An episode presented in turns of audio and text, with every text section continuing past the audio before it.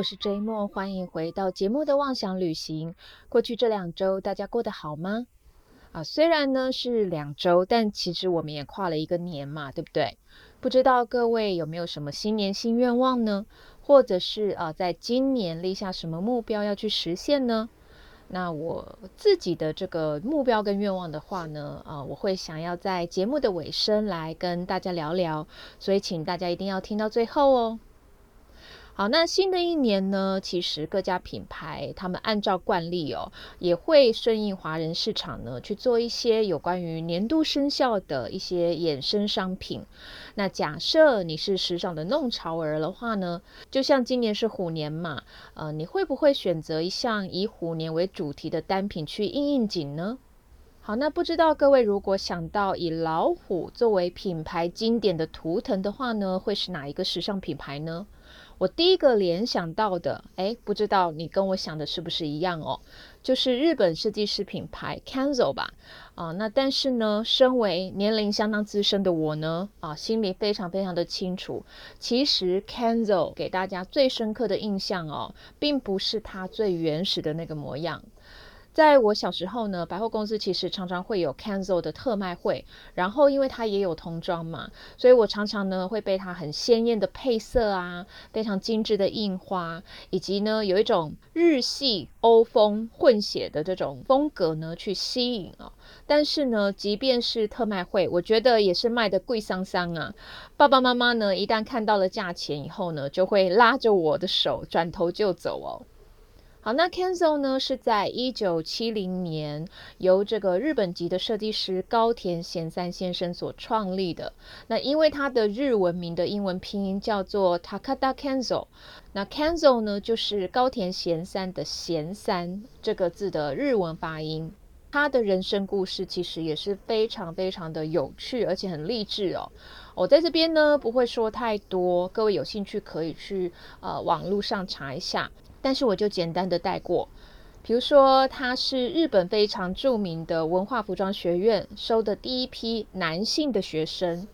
那他为什么会到欧洲去创业呢？啊，其实呢，一九六四年那时候不是日本要办奥运吗？那可能要对于东京的这个市容呢，要去做一些整理啊，所以必须要去拆迁一些民宅。结果呢，高田贤三先生的家呢就被迫拆迁，那当然也获得了一笔补助的钱。但他不是在拿去盖房子哦，或者是去买房子，而是呢坐船去欧洲旅行。结果最后呢到了巴黎落脚。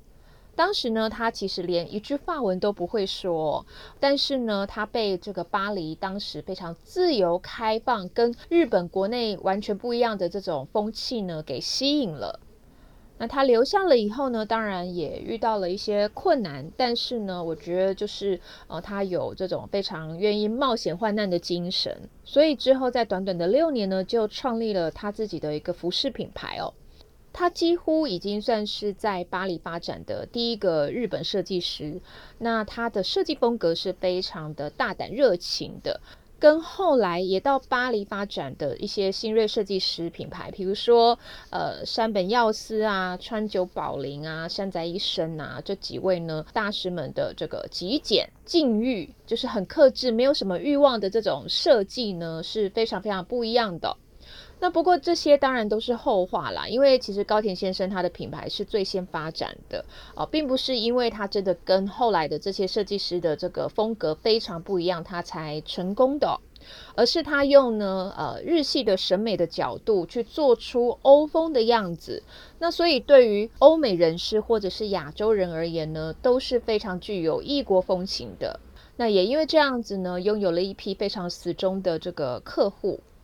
那所以品牌一开始它建立的这个形象呢，跟我们现在对于 Kenzo 的印象，就是这种很酷炫的街头潮牌的感觉呢，根本就是两回事哦。那至于为什么会有就像一个人换了一颗头的这种转变呢？啊，相信一些当时不知道原因的这个老粉呐，还有这种从小看他到大。然后在新的设计师接手了以后，就把他弄得面目全非的人呢，其实呃当时是不太能够接受或者是理解的。那像虎头这个霸气的图腾呢，也是在品牌创立了已经四十一年以后，也就是二零一一年呢，当时 Kenzo 的东家啊，其实也是现在的东家啦，LVMH 集团任命了纽约非常著名的买手店，也是独立设计师品牌 Opening Ceremony 的两个主理人，一个叫做 Caroline，一个叫 Huberto Leon，这个双人组呢，啊，成为品牌的设计总监。那他们一旦接手了以后呢，就开始大刀阔斧的把 Kenzo 整个改头换面。以往大家对于 Kenzo 就是那种比较披披挂挂、浪漫的这种民俗风呢，忽然间变成很帅气的卫衣啊、T 恤啊，整个感觉也是比较休闲的。而且最重要的就是那颗霸气的虎头。不过事实证明，的确也几乎是一系爆红哦。那其实 Kenzo 在这之前呢，也是有一阵子处于比较低迷的一个状况的，也就是像呃，你知道有时候经典老牌时间一拉长，呃，那又没有遇到好的这个设计师啊，一边要坚守这个品牌的这个风格，却又跟这个现实的审美脱节了，大家就会觉得他有一点点老气。不过呢，在这个双人组的设计师操刀下呢，的确对于 Kenzo 呢有很大的帮助，因为呢，他们的设计呢成为了 Kenzo 翻身一个非常重要的分水岭。当然，这个改变也让他们的 TA，也就是目标客群呢，从讲究这种精致的这个熟男熟女呢，变成潮到出水的型男靓女啊。这其实是一个非常大胆的做法哦，等于有一点像是呢，把前人种的树，然后连根拔起，因为他有可能会失去所有原本拥护他的这个顾客的风险。那不知道是 LVMH 呢，真的是慧眼独具呢，还是真的是时势造英雄啊？因为可能我觉得这十几年来，大家对于精致的风格呢，啊，已经觉得疲乏了，或者是呢，他们觉得披披挂挂的民俗风呢，根本没有办法去应付日常生活所需，就是不够利落的意思啦。所以更多会喜欢比较休闲的啊，街头感觉的风格。那甚至我们知道，原本处于呃金字塔比较底端的街头潮流风，开始逆风影响到金字塔顶端的这个品牌的设计哦。不过呢，虎头的这个商品虽然炙手可热，但是也引起了很多的质疑，尤其是非常拥护 Kenzo 的这些老客户啊，啊，他们会觉得啊。怎么把这个 Kenzo 弄成这样啊？简直就是欧北来！难道他们都不去参考创办人高田贤三先生的这个设计的 archive 吗？什么叫 archive 呢？啊，拼法是 A R C H I V E。那这个中文的意思呢，就是说品牌，这个是不限时尚品牌哦。就是说，假设你今天呢想要创立一个品牌，而且希望它在将来有百年以上的这个发展的话。其实你从成立的一开始呢，就会去累积所有的灵感来源呐，然后还有就是呃，所有历年来的设计去把它建档，那这个可以让后来接手的设计师呢是可以参考，然后在原本的这个基础上呢，再叠加一些新的东西，去延续品牌的初衷哦。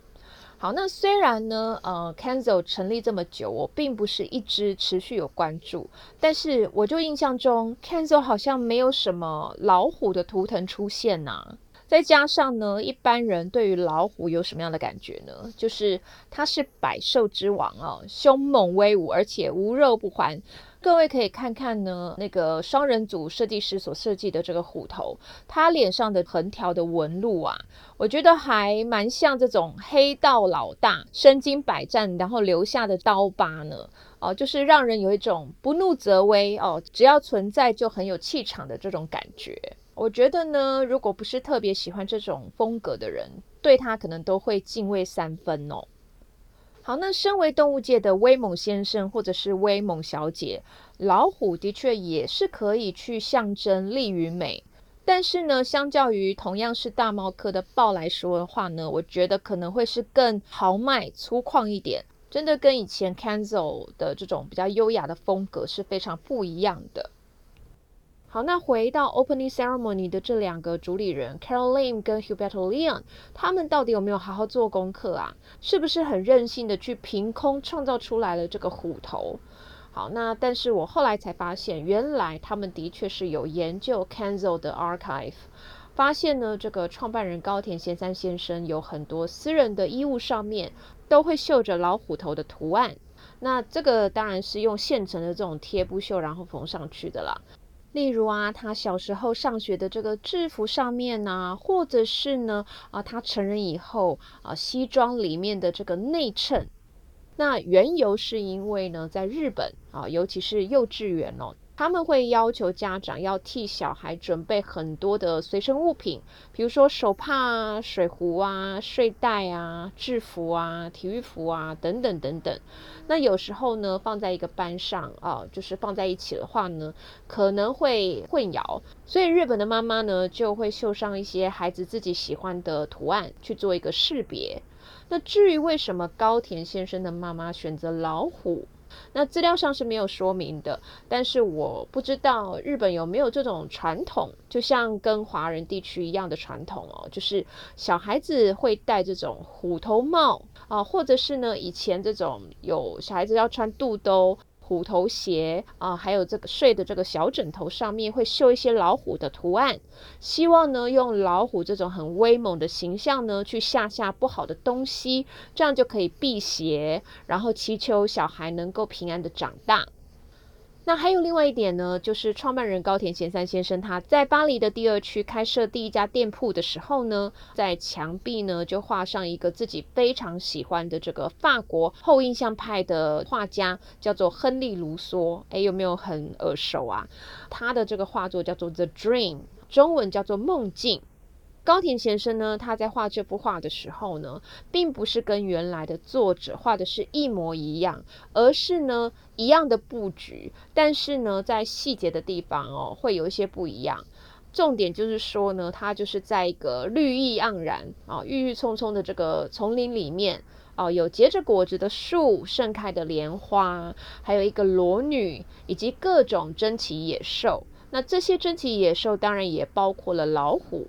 哦，那其实高田先生他自己本身非常喜欢丛林的一些主题，然后因为他又是日本人嘛，所以他就把日本跟丛林两相结合。原本他一开始创立品牌的时候呢，是命名为 Jungle Jap，也就是呢，Jungle 就是丛林嘛，Jap 是 J A P，就是 Japan 的这个前三个字母。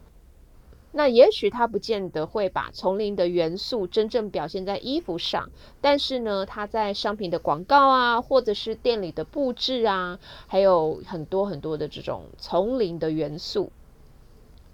那其实当我知道哦，虎头的这个缘由呢，是因为跟创办人呢有一些很贴身的细节，还有他个人的喜好呢，啊，有蛮紧密的关联的时候，就稍微比较释怀了。不过这个到底关我什么事呢？啊，这个只是我的一个想法啦。好，不过我觉得毕竟虎头呢，哦，就像我前面刚刚讲的，就是呃，跟豹来讲啊，我还是比较喜欢豹的优雅。那豹的这个纹路呢，啊，因为它远看就很像点点呐，对不对？那看起来可爱多了，对吧？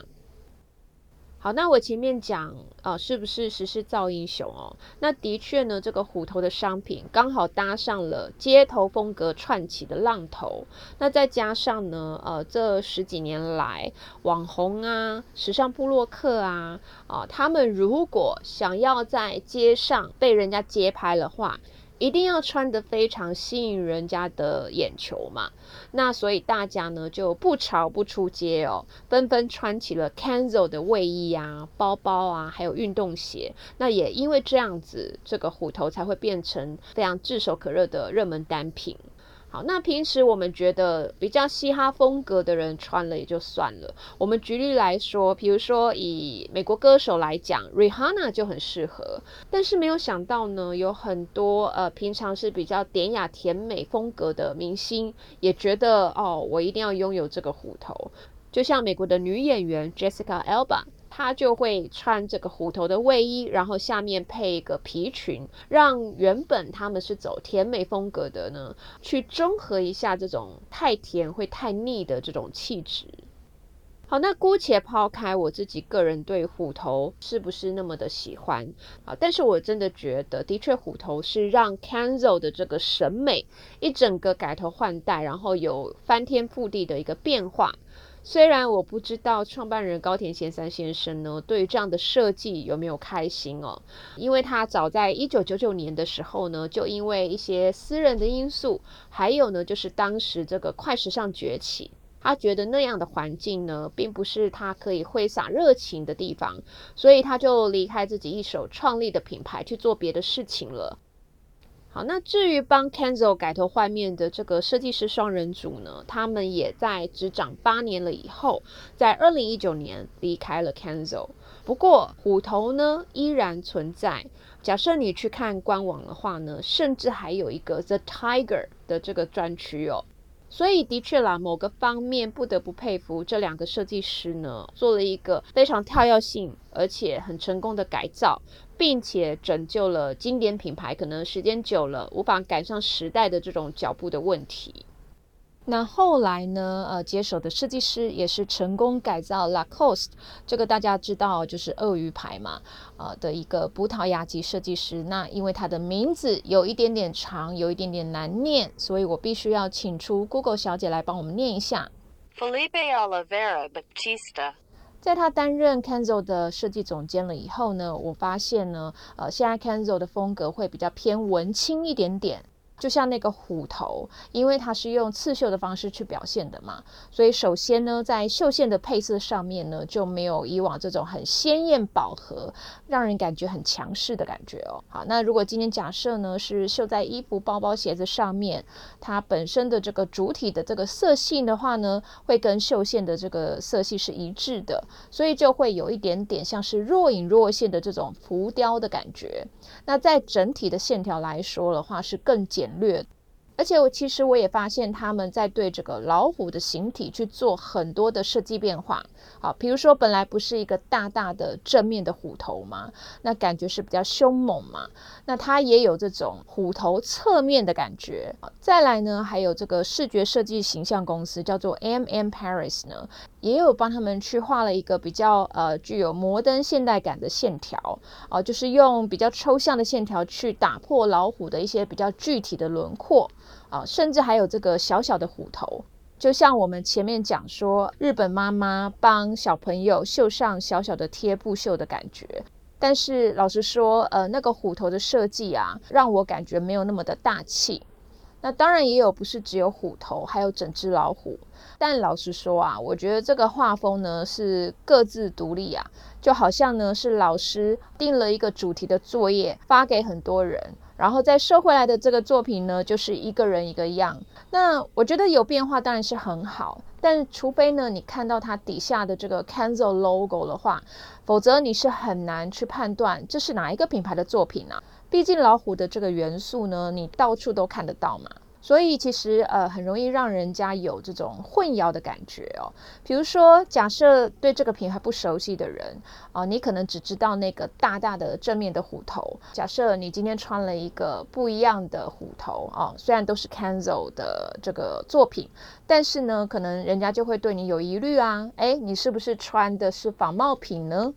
啊，所以我觉得这个是 Kenzo 要考虑的地方，就是老虎的图腾是不是太泛滥了呢？那另外我也观察到，在官网上面呢，呃，新任的这个设计师呢，他其实也有使用很多北极熊的图案。那所以就让我联想到，其实呢，呃，假设品牌用这个野生动物的啊图腾的话，它可以连接到一些呃有关于社会责任的问题，可以做公益呀、慈善呐，那就可以增加一些品牌比较好的名声。那这个当然是我自己的想法啦。啊，不过事实上呢，在这个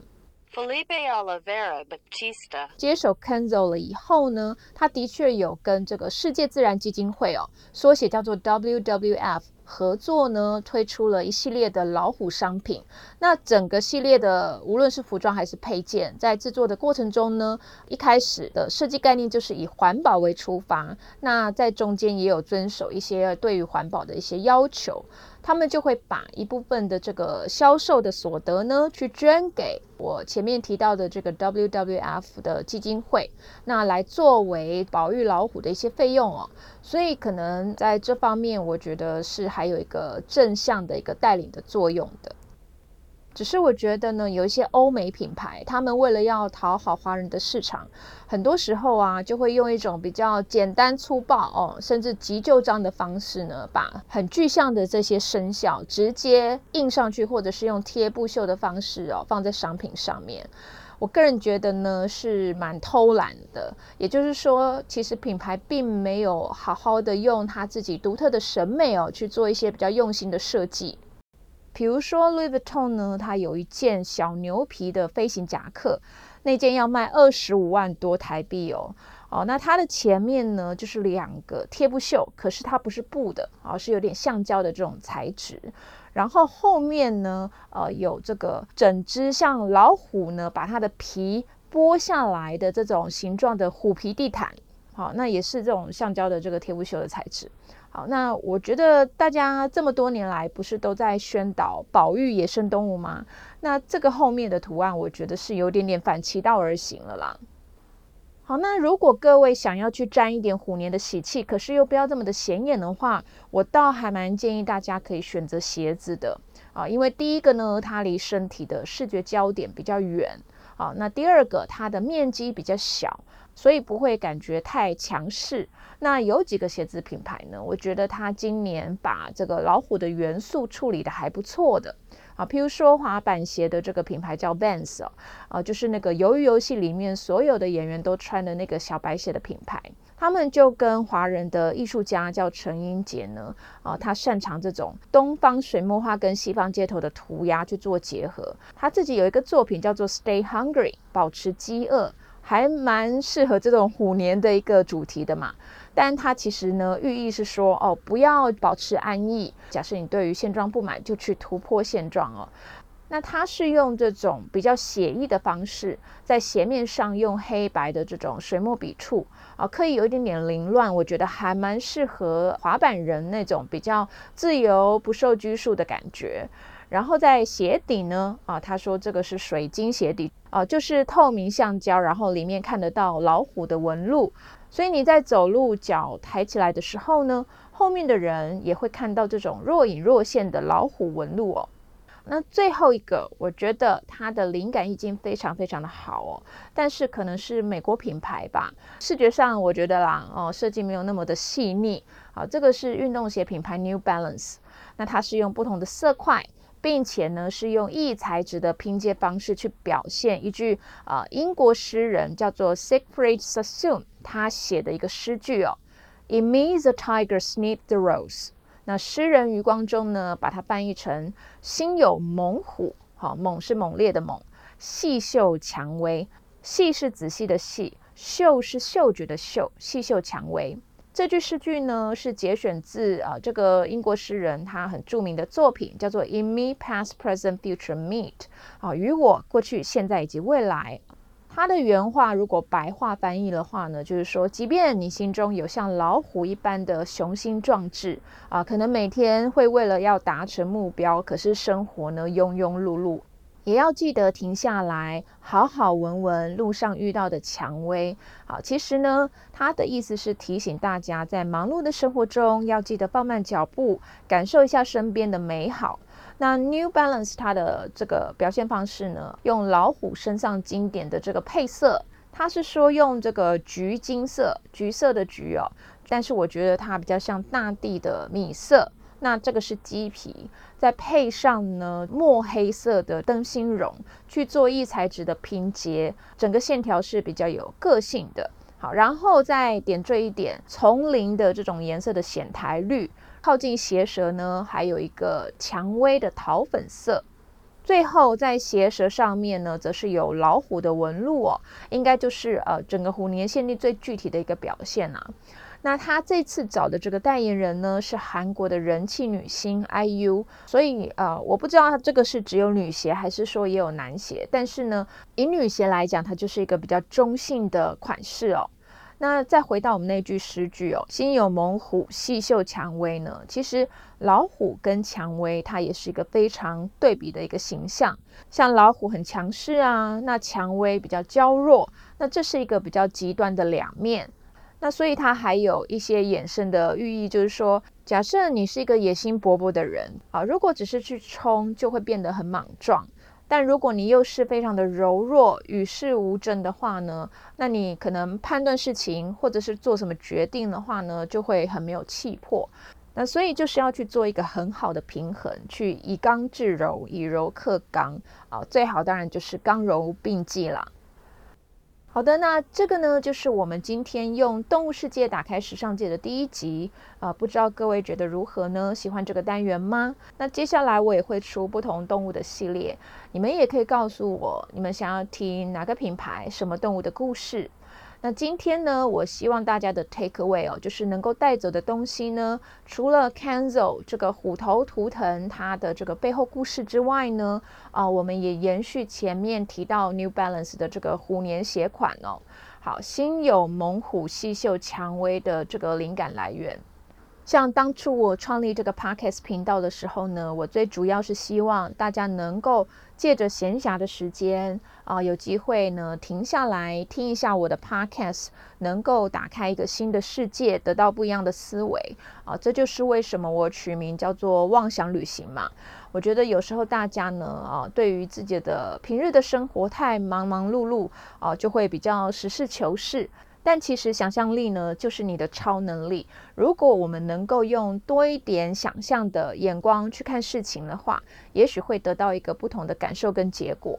好，所以我希望能够当大家心中的那朵蔷薇。好，但是呢，就我自己而言哦，这一年多经营频道的这个感觉，我觉得有点太佛系了。就是说我其实是很在意收听率，没有错。但是我并没有很积极的去拓展，就是让更多的人听到。呃，我觉得还有一点就是我的听众也非常非常的安静哦，都是默默的收听，比较少跟我去互动。好，所以如果大家真的很认同我做的内容的话呢，请给我多一点鼓励啊！就是除了关注啊、分享啊，还有就是我的社群的按赞率真的是非常的低的。那因为这个都是呃我对于音频所做的一些图片的说明嘛，那有时候我会觉得说，那大家都没有按赞，那意思就是说我做不做都无所谓吗？呃，就是我会自己有这样的疑惑。如果你觉得其实这个图片的说明是有意义的话呢，那就麻烦呢帮我在社群多多按赞，